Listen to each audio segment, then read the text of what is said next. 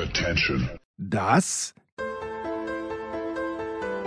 sind die Daily Nuggets auf Sportradio 360.de. Selten golden und ganz sicher nicht täglich, aber wir haben uns stets bemüht. Also meistens. Nun gut, zu besonderen Anlässen, wie eben heute zum Thema Tennis. Die Daily Nuggets. Jetzt. Ja, ein paar Tage ist her, dass Roger Federer gesagt hat, er wird nach dieser Woche, nach dem Labour Cup, seine aktive Tenniskarriere beenden. Er hat den Labour Cup interessanterweise noch zur ATP Tour dazugezählt, aber gut, das sind Kleinigkeiten und äh, ein paar Minuten über den großen Meister zu plaudern, hat Andreas Dirieux die Hand gehoben in Wien. Andi, Servus, leg los. Servus, lieber Freund, ich danke für die Möglichkeit. Ja, also es ist natürlich so, dass man eh schon alles weiß und alles gelesen hat und so weiter. Ich wollte also zwei Aspekte herausstreichen. Das eine ist, ist äh, diese, dieses, dieses unheimliche in die Wiege gelegt bekommen haben wie ein Paganini. Ja. Ich habe also noch niemanden in meiner doch langen Tennisbeobachtungszeit gesehen, der einen Schläger so handeln kann, beziehungsweise jetzt muss man dann leider bald sagen, konnte wie Roger Federer. Und allein das wäre natürlich auch untergegangen, hätte er nicht Nona seine Erfolge gefeiert. Ne? Das, der andere Aspekt ist der, dass, äh, wenn ich mich erinnere an den Beginn, und deswegen habe ich auch die Hand gehoben, weil es da ein paar sehr schöne Gänsehautmomente gab für mich und ich glaube vielleicht auch für den Roger auf der anderen Seite, der ja dabei erfolgreich war, als ich ihm sozusagen noch näher war als heutzutage. Aber ähm, ja, also es, es, geht darum, jetzt bei, bei aller Sentimentalität ähm, herauszustreichen für junge Spieler, dass diese Karriere ja eigentlich auch ein bisschen länger gebraucht hat, als es viele erwartet hatten. Ne? Er war also äh, Juniorensieger in Wimbledon. Damals hat schon geheißen, mit 17,5, 18 der große kommende Mann. Musste dann aber doch ein bisschen warten, auch auf den ersten Grand Prix-Erfolg in Mailand. Äh, und dann mit 20, 21, glaube ich, knapp endlich der erste Grand Slam-Sieg. Also wenn man das vergleicht, das klingt natürlich jetzt dumm, ja, aber wenn man das vergleicht mit einem Alcaraz, der jetzt mit 19 schon in den Himmel gehoben wird, den ich bei Weitem keine so große Karriere prophezei, vor allem nicht an Grand Slam-Titeln wie dem Federer, aber vielleicht täusche ich mich auch gewaltig das ist ja jetzt nicht das Thema. Aber was ich sagen wollte, Geduld vielleicht in der persönlichen Entwicklung. Und ich weiß äh, von ihm und, und auch äh, von Peter Lundgren, mit dem ich sehr, sehr gut war und nie mehr, mehr so bin, weil man sich halt auch aus den Augen verloren hat, aber als alter Schweden-Fan und damals, damals Schwede, der war ja eine, eine gelungene Kopie des Björn Borg. Es schließt sich der Kreis mit meinem Idol. Aber das nur äh, am Rande bemerkt. Und, und der Peter hat mir auch erzählt, wie schwierig das war. Das war nämlich eigentlich ein Heferl. Man möchte es nicht glauben. Roger Federer war ein Heferl, der war ankriert, der war sehr sensibel. Der war auch, ich will nicht sagen wie John McEnroe, aber da gab es doch den einen oder anderen zerbrochenen Schläger. Und wenn man sich das heute überlegt, ja, vor allem noch jung, jüngere Hörer, die ihn damals noch nicht gekannt bzw. gesehen haben konnten, können sich das gar nicht vorstellen. Aber das war der entscheidende Faktor, nämlich im Kopf das so weit hinzubekommen, auch mit Peter Carter, seinem ersten großen australischen Coach, den ich, den ich auch noch kennenlernen durfte, bevor er leider gestorben ist, was, was den Roger wieder viele Tränen gekostet hat bei diverse äh, Siegesreden damals äh, und, und Siegen, die er ihm gewidmet hat, aber egal. Also das war, das sind so zwei Aspekte, die ich herausstreichen möchte. Diese mentale Wandlung zum einen, ja, dieses, äh, dieses Beruhigtsein mit sich selber mehr ins Reine kommen, auch das Vertrauen gewinnen, dieses Selbstbild, das ja schwierig ist, dann auch anzunehmen, wenn da alle erzählen, du bist das größte Talent aller Zeiten und du wirst das und das und das. Also die Erfolge, dann einmal umzumünzen in tatsächlich, dass sie auf, auf schwarz-weiß am Papier stehen, ist ihm nicht so leicht gefallen zu Beginn.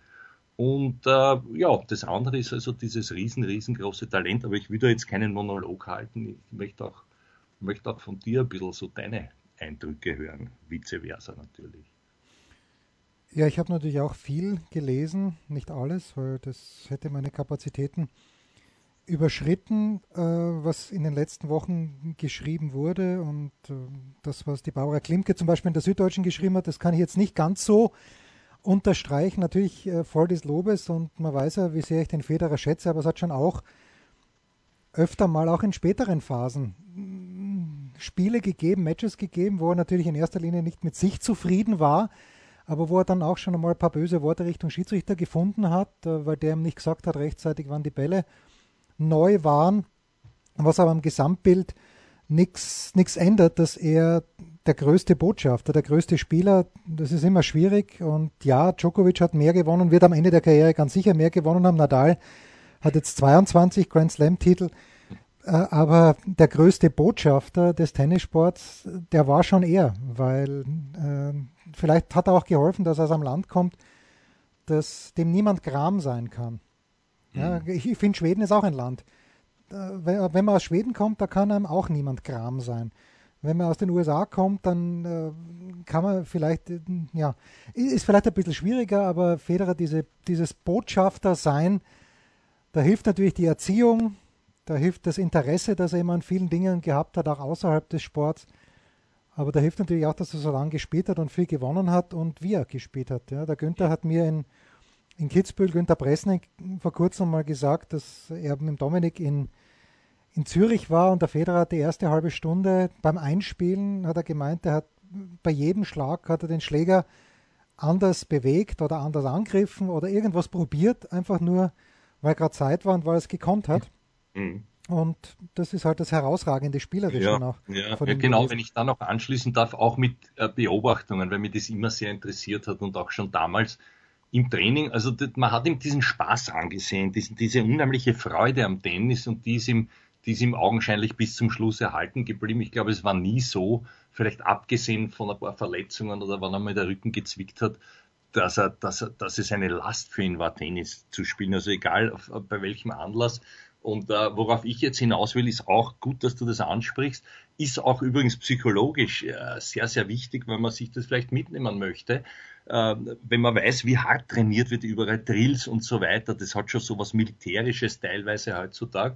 Und der Federer, bei jedem Training, wo ich ihn gesehen habe, und das waren sicherlich ja, 30, 40, 50 über die Jahre, wo ich mir das bewusst angeschaut hat, am Schluss, ja, egal mit wem er auch trainiert hat, haben die geblödelt. Und zwar im Sinne dessen, dass man sagt, na ja, das, das kann man nicht lernen, das kann man nicht üben. Du weißt, was ich meine, diese, diese Half-Volley-Stops oder, oder, oder Tweener und so weiter, die haben nur solche Bälle gespielt, haben sich abgehaut, egal wo der Ball hingegangen ist. Ja. Das war, war auch mehrmals äh, zu beobachten in St. Anton am, am Adelberg, wo einst die Isospeed Trophy, sage ich noch immer, weil es für mich, äh, das war so der erste Sponsor und die haben da oben dieses Turnier organisiert und auch apropos Günther, der hat da immer die Spieler eingeladen und der Kubek, der ja wesentlich älter ist und, und, und, und war damals auch, äh, war damals ein bisschen erfolgreicher und da, da war auf einmal der Schweizer dabei, den keiner kannte, so ein junger Bursch als Trainingspartner. Ne? Und das war ihm der Federer. Und das damals schon gemacht und auch, und auch, und auch später dann, ähm, egal bei welchem Anlass in Roland Garros habe ich das auch einmal gesehen, sogar vor einem Finale. Also der hat sich da, ich will nicht sagen, einen weggeblödelt, aber doch in einer super Stimmung dann äh, sein, sein durchaus hartes Training bis dahin beendet. Und das ist sowas, was man vielleicht mitnehmen kann. Ist ja dann am Ende ist es doch was Schönes und, und, und man macht das gern und wie ich sagen soll, also fürs, für sein Wohlbefinden war das ganz wichtig. Klingt vielleicht jetzt auch ein bisschen komisch, aber noch nah, dieser, dieser seelische Aspekt, wie geh, so wie ich weggehe im Training, gehe am nächsten Tag am Platz, das hat schon was, finde ich. Zum Beispiel auch. Ne? Dann fällt mir noch ein, Wiener Stadthalle, wie er gekommen ist, damals noch völlig unbeglaubt. Er hat fünf, sechs Mal gespielt in der Stadthalle, zweimal gewonnen. 2002 und 2003 ist man noch am besten in Erinnerung gegen Moja. Da war er nämlich schon Wimbledon-Sieger und äh, ist dann wenig später auch die Nummer eins geworden. Ich glaube, es war erst 2-4, aber egal, also da war er schon richtig große Nummer. Aber das hat ja gedauert. Erinnerst auch du dich, so Spielertypen wie den Hewitt, hat er lang gebraucht, die zu knacken. Auch einen Ferrero, diese, diese beständigen Bringer. Und ich glaube, dass das ein Element war, was dann später ihn vielleicht auch am Natal öfter hat scheitern lassen, als dass er ihn besiegt hat wenn da drüben einer steht, der wirklich keinen, so ein, ein Arbeiter, wo es vielleicht selber, ist nur eine Mutmaßung jetzt, aber bei all dem Talent nicht kapiert, äh, wieso tue ich mich so schwer gegen so einen. Ja, das ist meine reine Spekulation und Interpretation. Aber um auf das zurückzukommen, und, und da ist er hergekommen einmal, er hat verloren gegen den Kubek. Es war, glaube ich, ein Viertelfinale. Dort, und ich weiß das Jahr nicht mehr, aber ich weiß ganz sicher, ist er hergekommen und gesagt, ähm, entschuldigen Sie, mein Name ist Roger Federer, ich kenne die Eva. Ah ja, ja, Sie kennen mich von St. Anne, sag ich, kannst du du sagen, was möchtest, sagt ja, er möchte gern bitte eine VHS-Kassette haben von dieser Niederlage, damit er das analysieren kann. Und dann habe ich ihm die Kassette gegeben, der hat sich das gemerkt und irgendwie über die Jahre, also auch das freut, du weißt das, wie das war in, in, in Paris, also als ich auch noch da ständig dabei war, da gibt's 500 Journalisten übertriebenerweise und vielleicht sind immer 100 bei den Pressekonferenzen. Der kommt her mit einem Augenzwinkern und sagt, was macht die Vorhand? Also das sind so Dinge, wo irgendwie, da, da freust du dich. dieses Menschliche, ja, dieses wirklich völlig unabgehoben sein, das ist etwas, was ich heute noch nicht packt bei all dem, was der geleistet und was er erreicht hat. Naja, da spielen natürlich viele Dinge mit, ähm, weil auf der anderen Seite er natürlich schon auch ein Großmeister ist im Geldmachen. Das kenne ich Kollegen aus dem Journalistenkreis, die ihm das vorwerfen, aber dann frage ich immer zurück, ja, würden wir es anders machen in seiner Situation? Ja, dass wir da, so wie es mit Zverev gemacht hat 2019, was glaube ich die Tour durch Südamerika gemacht hat, äh, klar, das war sportlich wertlos, aber ihm hat Spaß gemacht. Er hat damit ordentlich Kohle verdient. Und ich glaube wirklich, dass es ihm Spaß gemacht hat, da mal in Länder zu kommen, in denen er zumindest noch nie Tennis gespielt hat. Und, ähm, und das andere, was du vorhin angesprochen hast mit diesen Bringern, das hat, ich habe mit René Stauffer, der ja zwei Biografien über den Federer geschrieben hat, in Paris gesprochen äh, heuer und er meinte, dass sowohl beim ersten beim ersten Finale in Roland Garros gegen Nadal, als auch dann bei diesem sehr, sehr berühmten Finale 2008 in Wimbledon, das Nadal dann gewonnen hat, dass Federer hinten raus einfach ungeduldig geworden ist. Und dass er vor allen Dingen da in Wimbledon, der wollte das Spiel zwingend fertig spielen, das Match zwingend fertig spielen an diesem Sonntag. Also wenn er da den Ausgleich schafft zum 7 zu 7 oder was zum 8 zu 8, dann, äh, dann wird das Match ja auch abgebrochen, weil das Aufschlagspiel Nein, Blödsinn. Er hat er dann mit eigenem Aufschlag gewonnen, der Nadal. Ja. Aber, Entschuldige, Entschuldige, Entschuldige, worauf wolltest du jetzt hinaus? Na, ich will einfach hinaus auf diese, auf diese Ungeduld, auf dieses Lernen, wo du oh. sagst, gegen Ferrero.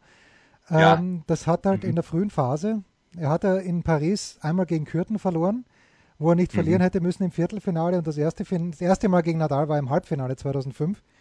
Das ja. hätte er eben auch nicht verlieren müssen, wenn er so ungeduldig. Danach hat es ja Zeiten gegeben, wo er einfach keine Chance gehabt hat gegen ja, Nadal, muss man auch sagen. Das stimmt. Da bin ich bei dir und ich, ich will jetzt nicht ein Haar in der Suppe finden. Es ist natürlich immer, es ist immer schwierig. Ich finde auch, so wie du, unumstritten der beste Botschafter für den Sport, den es je gab.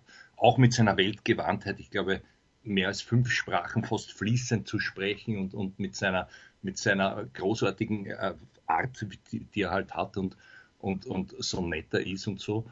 Ähm, und, aber das andere ist, wenn man ein Haar in der Suppe finden will, mental, ja, habe ich gesagt, die Wandlung, sonst wäre er überhaupt nicht dahin gekommen, wo er war. Andererseits muss man auch hart sagen, im direkten Vergleich mit den anderen beiden GOATs oder mit einem, der halt dann, sagen wir mal, im reiferen Alter mehr Titel haben wird. Vielleicht werden sie auch Paris sein. Wir wissen es nicht, Nadal und Djokovic. Er ist ja da schwer negativ in der Bilanz und er hat da auch, und das muss man ihm fast angreifen, aus welchen Gründen immer, eben nicht die beste Psyche gehabt von diesen dreien, ja. zumindest sage ich jetzt einmal. Das, das ist ein Fakt, leider, bei allem Talent und, und bei allen anderen Vorzügen, die er hat und, oder hatte weil äh, das hat man gesehen. Also wie oft er den Djokovic hat von der Schaufel springen lassen. Ich glaube, das erste Mal war es beim, beim US Open mhm. das die mhm. Finale. Dann natürlich, wir erinnern uns an zwei Endspiele, wo er Chancen hatte, ja, in, in Wimbledon nämlich. Äh, beim Nadal, den hätte er sogar, naja, Nadal in Paris kann er nicht schlagen, aber, aber auch da natürlich die eine oder andere Partie, wo du immer wieder auch sagen musst, ja, die, die, wieso das, und ganz arg für mich, ich meine, ich wünsche dem Del Potro, dem hätte ich noch viel mehr gewünscht, ja, dass der in dieser Ära war, ist ein besonderes persönliches Pech mit all diesen anderen Größen, mit den vielen Verletzungen, ist aber jetzt nicht das Thema, aber die Partie zu verlieren, vom Federer Sicht aus, also das war keine Glanzleistung. Und wenn man das dann aufaddiert, müsste er jetzt haben 25, 26 Grand Slams mindestens. Ist, ist auch jetzt natürlich äh, vielleicht gemein, ja, aber das, das, das ist für mich das, was eben letztlich zählen wird, wahrscheinlich in, in 50 Jahren. Wir wissen ja, wie schnelllebig diese Geschichte ist. In 100 sowieso, da steht dann nur mehr, wie viel der gewonnen. Aha, Federer, ja, soll ganz gut gespielt haben, war vielleicht ein großes Talent, aber eben in, in Zahlen ist das leider nicht festgemacht. Und das, das tut mir irgendwo weh für ihn. ich zitiere einfach nur nochmal den Günther. Federer hätte mehr gewinnen müssen, hat Günther auch gesagt. Ja, also, eben. So blöd, genau. so blöd es klingt. Ja. Und ja, das ist alles, was man, ja. was man noch sagen da, kann. Da, da sind wir uns alle, da sind wir uns alle einig. Ich meine, was ich jetzt nicht verstehe, ist natürlich, ist es für einen Tennisspieler, ich, ich möchte jetzt ja nicht irgendwie blasphemisch wirken oder irgendwie. Es ist natürlich fast so, wie wenn die Queen jetzt nicht mehr ist für England, wenn, wenn man ein, der, der, der Vergleich hinkt, ist mir schon klar, aber es ist für viele, ich glaube auch für dich, von dieser Liebhaberseite her das, was der Günther, was alle Fachleute, was jeder sagt, auch, auch wenn er sich nicht im Tennis auskennt, wie der ein, ein Racket führt, wie der eigentlich geigt im wahrsten Sinn des Wortes, das, das ist etwas, das muss man gesehen haben. Und mir persönlich tut's auch sehr leid. Nicht, dass ich jetzt nicht beim Lever Cup bin, weil da geht's eh um nichts, aber es hat doch immer geheißen Basel und da habe ich ja. sogar geschafft, mich akkreditieren zu lassen. Und jetzt, jetzt spielt er dort nicht mehr. Also das ist natürlich äh, parallel zu Wien ist mir schon klar, aber das hätte ich mir gerne angeschaut in der Schweiz.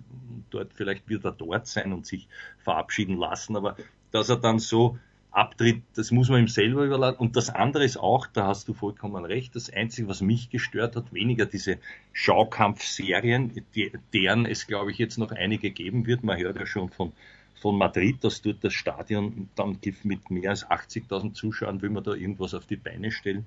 Ein Showkampf gegen den Rafa noch oder mehrere wird man sehen.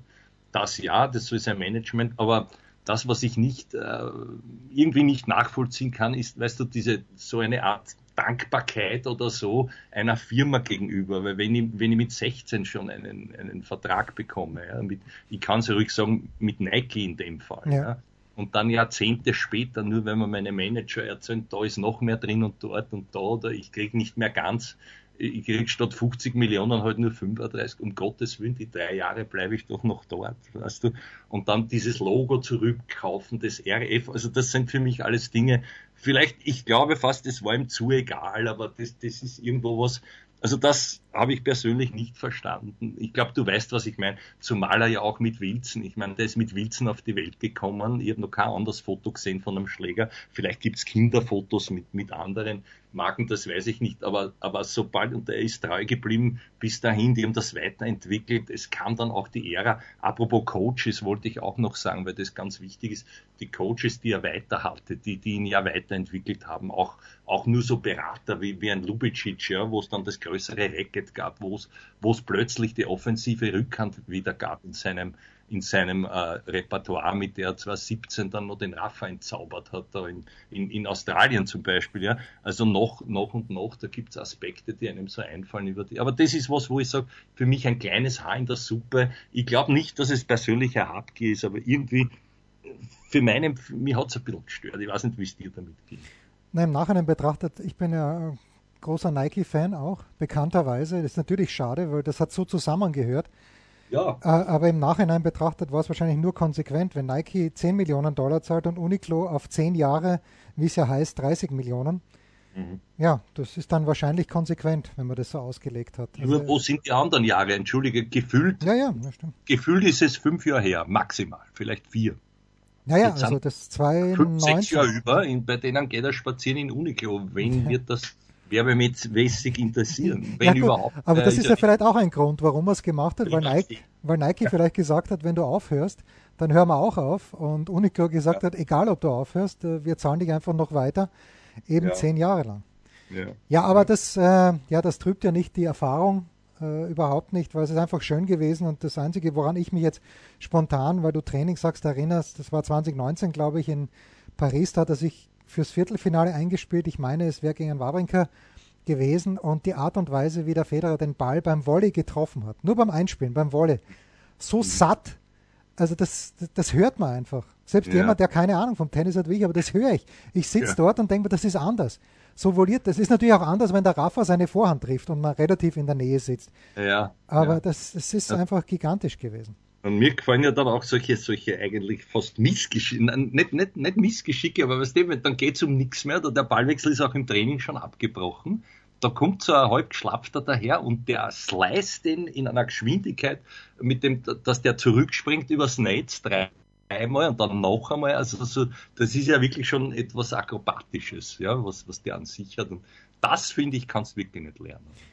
Und es ist natürlich, wenn man jetzt überlegt, dass er seit Wimbledon letzten Jahres nicht mehr gespielt hat und da ist es immer schon, wer sich erinnern kann, nicht leicht von der Hand gegangen in Paris, wo er den Köpfer noch schlägt, dann gegen Berrettini gar nicht mehr antritt und dann ja. verliert er da gegen einen Hurkacz.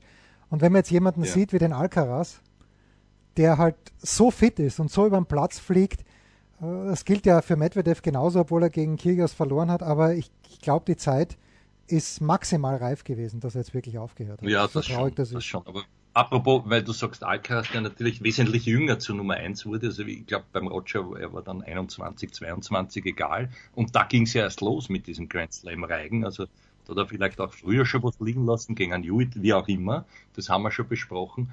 Aber ich finde, ich, ich will das auch gar nicht hören, Vergleiche mit, da gibt's Vergleiche mit, wie der Alcaraz nicht talentiert, bitte. Das ist ein harter Arbeiter im Vergleich, der natürlich, ja, andere Vorzüge hat, aber ich finde, das kann man nicht vergleichen, finde ich. Ja. So wie, ich meine, ich habe einen Nastase gesehen, der war auch mit Talent gesegnet, der war für Exhibitions an, an Noir und so, die haben alle das Racket fühlen können, aber der Federer ist für mich, das ist die größte Liga eines Menschen, der je ein Racket in der Hand hatte und damit halbwegs weltbe weltberühmt wurde. Ja, und äh, natürlich, das Talent ist, ist unfassbar gewesen, aber wenn du seine Wadel gesehen hast, dann hast du auch gesehen, wie viel der trainiert hat. Das ist ja, ja das ist ja nicht das einfach gut, mal so gekommen. Das, ja? ja, das ist gut, dass du das sagst. Das ist auch noch, das ist vielleicht jetzt auch bei meiner Schilderung, äh, dass man ja nicht glaubt, der hat nur geblödelt. Nein, nein, das hat, das ist auch der Günther einer, der das sehr, sehr gut bestätigen kann oder der Kubek, dass das natürlich einer ist, der, der das ausgereizt, auch den Körper ausgereizt hat bis zum geht nimmer und der natürlich diese, diese, diese Masts, die die ganzen Champions haben, auch hatte und auch vielleicht nicht wie ein Muster oder ein Raffer, aber sich dort gegeißelt hat bis zum, bis zum letzten. Also das, dieses Hard Work, wo viele glauben, naja, dann nehme ich die Abkürzung, das geht halt nicht. Also ohne, ohne das wäre auch ein Roger nie dahin gekommen, wo er jetzt steht. Ein Rogerer, habe ich gesagt. Immer geblödelt, das war, das war auch sowas, wo der, der Baumann, der liebe Peter Baumann, unser Regisseur bei diesen Masters-Übertragungen, der, der, deren ja wir viele hatten, Armin Kubek gemeinsam und immer wieder Federer und und und. Du hast schon die zehnte Stunde kommentiert, du weißt vielleicht, wie leer du dann bist. Ja. Und dann sagt da irgendein besonders lustiger äh, Regisseur, damit du nicht einschlafst aufs Ohr dauernd Roger, Roger, Roger, bist du endlich auf Sendung Roger und alle brüllen in dein Ohr hinein, haha, und dann der musst du entschuldigen. Also das sind solche, und das ist irgendwo drin geblieben in meinem Sprachgebrauch. Also man soll mir nicht böse sein, wenn ich Roger sage. Ja. ja, wenn du ihn demnächst wieder triffst, äh, dann gerne. Der Lever Cup hat mich auch nicht wahnsinnig interessiert. Ich habe nur gestern ein Bild gesehen, dass die Leute komplett deppert sind oder vielleicht war es auch nur ein Fake. Ist auch möglich in diesen Tagen, aber angeblich werden Tickets auch um 77.000 Euro angeboten für dieses ja, Wochenende. Das ist aber, ja, Wahnsinn. Also man hätte sich bei Zeiten akkreditieren lassen sollen und das dann irgendwen einladen auf die Akkreditierung. Statt da, da hätte es reich werden. Nein, also das ist ja ein Gedanke, den darf man gar nicht äußern im, in, in, in, Zeiten wie diesen, weil das geht natürlich alles nicht. Du, wenn du dann, wenn du dann die, die, die Schlussglocke einläutest, sagen wir es vorher, weil ich habe noch ein, ein Gänsehauterlebnis, wo ich das, mein, das Größte meiner Karriere, nämlich nicht nur mit dem Federer, das wollte ich auch gern noch kurz zum Besten geben. Naja, nachdem äh, der Davis Cup in Tulln ja wahrscheinlich kein großes Thema für dich ist, ich frage mich, wie Pakistan es in diese Situation schaffen hat können, dass sie wirklich um den Einzug in die Weltgruppe spielen mit zwei Einzelspielern, die im, in der ATP kein Ranking haben. Aber ansonsten, ich habe bei Federer nichts mehr anzufügen. Ich war in Hamburg, es war kalt, aber da werde ich dann in, in der Big Show vielleicht drüber plaudern, vielleicht ja, auch nicht. Was sagt man nur zwei Sätze zu haben? Äh, du und bitte, äh, es ist furchtbar, du siehst, ich habe meine Hausaufgaben überhaupt nicht gemacht. Ist Deutschland jetzt dabei oder ja, nicht? Ja, Deutschland hat alle drei Spiele mit 2 zu 1 gewonnen. In allen drei Spielen haben dann Kevin Krawitz und Tim Pütz die Doppel gewonnen. Es ja war halt von der ITF die Vorgabe, dass in einer Halle gespielt wird, auf Hartplatz, damit alle die gleichen, also in allen vier Orten die gleichen Voraussetzungen sind. Und in Hamburg hat jetzt man gesagt. Frage ich dich, äh, unterbreche dich ja, unhöflich. Bitte. Du weißt es bestimmt. Jetzt frage ich dich als völlig ahnungsloser, warum nicht Gravitz Mies? Naja, weil der Tim Pütz besser in der Weltrangliste platziert ist im Doppel, weil der Tim und der Kevin im Davis Cup auch noch, auch noch unbesiegt sind. Und äh, also Kevin war eh nie eine Frage, ob er spielt. Die Frage war, ob Pützi oder, oder Andi. Und dann hat Mhm. sich der, also der Michael Kohlmann hat ja damals äh, den Pütz schon vor, bevor es Gravitz Mies überhaupt gab, war der Pütz gemeinsam mit dem Struffi im Team auch, hat er auch gut gespielt und das ist, also Münze hat er keine geworfen, aber die Entscheidung war knapp, aber, aber doch für den Pütz und hat sich ausgezahlt. Die haben jetzt acht, alle acht Matches gewonnen, unter anderem auch gegen die Wimbledon-Sieger jetzt. Gegen Fliegen und gegen Gille war es extrem knapp, weil bei 5-5, erstens mal waren es 2-5 hinten im Tiebreak vom dritten Satz und bei 5-5 vergibt der Gille, was glaube ich an Wolle, wo man sagt, okay, Kreisliga, vergibt den nicht, aber ist wurscht. Und äh, jetzt ist Deutschland da weiter. Und es war Mhm. halt einfach das Problem, der äh, DTB hat sich gedacht, das wäre eine gute Idee, das am roten Baum zu machen. Was drei Wochen vorher vielleicht wirklich eine gute Idee gewesen wäre, aber so wie das Wetter dann war, die letzten drei, vier Tage, das ist halt keine Halle. Da pfeift's von der Seite rein. Ähm, und es waren einfach zu wenig Leute. Das ist das Zweite, was war. Das haben eh alle gesagt, dass die Eintrittspreise zu hoch waren. Wer jetzt dafür verantwortlich war, dass die billigste Karte 63 Euro kostet hat. Und dann siehst du für 63 Euro äh, Belgien, Frankreich, was in Deutschland eher weniger interessiert. Mhm. Äh, ich weiß nicht, also die einen schieben es äh, auf die anderen. Wer dafür verantwortlich war, weiß ich nicht, aber das hat halt, wenn man dann schaut, wie es in Bologna war, natürlich auch hauptsächlich, wenn die Italiener gespielt haben, aber da war es voll, wie die Italiener gespielt haben, in Valencia bei den Spaniern sowieso, in Glasgow bei Großbritannien auch, obwohl die nichts gerissen haben. Ähm, ja, das war, war jetzt, war jetzt kein, kein 100-Punkte-Erlebnis Hamburg. Hamburg ist super, das Stadion ist super, aber nicht, Mhm. nicht unter diesen Voraussetzungen. Ja, na gut. Ich glaube, man muss auch zu Tull nichts mehr sagen, außer dass es so kam, wie es völlig klar war. Also man hat das glatt gewonnen. Und, und das Wetter war halt auch sehr, sehr bescheiden. Das war ein Grund, dass ich dort nicht vorbeigeschaut habe mitunter. Gut. Bim, bim, bim, bim, bim. Schlussglocke.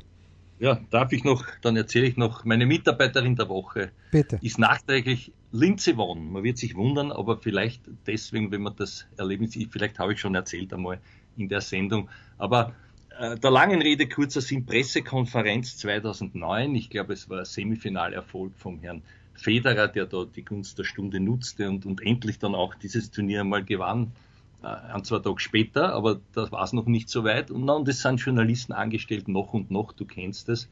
Und neben mir zu stehen kommt eine blonde Dame, und ich denke, also unter uns sagt, ein Botzenhaus. Also dann habe zweimal hingeschaut. Plötzlich stupst mich die an und sagt, excuse me, sage ich, ja, sagt, am I allowed to go in here? Sage ich, wo er sagt, da zur Presse, sage yes, habe ich gecheckt, die, Akkreditierung. Und auf einmal steht da drauf Linze.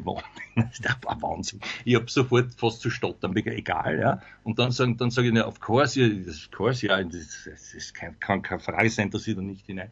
Und dann, ob sie auch was fragen darf, sage ich, ja. Was sagt sie? Nein, nein, nicht bei der, ob sie mich was fragen darf, sage ich, ja. Ob, sie, ob ich ihr Roger Federer vorstellen kann, weil sie kennt den nicht, sage ich, das gibt es nicht, das ist ein Schmäh. Also das ist, das ist, das, das kann nicht wahr sein. Und dann sagt die jetzt, I want to know Roger. Das ist extra, hat sich akkreditieren lassen, über, damit sie den Federer irgendwie kennen, natürlich kennen. Die zwei Weltstars, die sich halt noch nie über den Weg gelaufen und sie verehrt den so. Na gut, dann hin und her, dann kam dieses letzte In, du kennst es auf Deutsch, man darf dann noch ein, zwei Fragen stellen, auch, auch für Österreich war das möglich äh, und die hat er dann also eben auch beantwortet und dann geht er ab und sagt Hallo und dann sage ich, Roger, Entschuldigung, da waren so Securities, die alle No-No und dann sage ich, äh, darf ich vorstellen und dann auf einmal und buseln sich ab, so als hätten sie sich ewig gekannt und beide haben sich das gemerkt und warum ich die Linze jetzt herauskehre, ist deswegen Jahre später. Am Flughafen in München. Am Flughafen ja, genau. in München. Für, für, mein Buch, das vielleicht dann doch einmal erscheint, dann aufgrund dieses Erlebnisses, ich habe nämlich einem, einem Manager eine WhatsApp geschickt, wo ich die Geschichte erzählt habe und sie gesagt, ja, dem gebe ich ein Interview, der hat damals das gemacht. Also das sind so Dinge, die freuen einen, einen alternden äh, Sportliebhaber halt sehr. Deswegen habe ich das jetzt noch erzählt. Da schließt sich der Kreis. Wir haben dann, wie du richtig sagst, im am Flughafen in München über zwei Stunden geplaudert über diverse mentale Aspekte. Und das habe ich auch mit Roger noch vor. Ich weiß nicht, ob es in dem Leben noch gelingt, weil ich glaube, auch wenn der Privatier ist, wird er nicht mehr so, so gern, egal wie gut man einmal war, über all seine Dinge und auch über Mentales reden. Aber vielleicht, wer weiß, vielleicht kommt es noch einmal so weit. Man weiß es nicht. Aber im Moment ist, glaube ich, ein bisschen schwierig, an ihn ranzukommen. So, das Ja. war's. Eine kleine Würdigung zu Roger Federer, zum Davis Cup in Tulln, zu Lindsey Vonn, was da alles drin war. Wahnsinn. Ich danke für die Möglichkeit. Das waren die Daily Nuggets auf sportradio 360.de. Ihr wollt uns unterstützen? Prächtige Idee! Einfach eine Mail an steilpass at sportradio 360.de schicken und ihr bekommt alle Infos. Und versäumt nicht die Big Show. Jeden Donnerstag neu.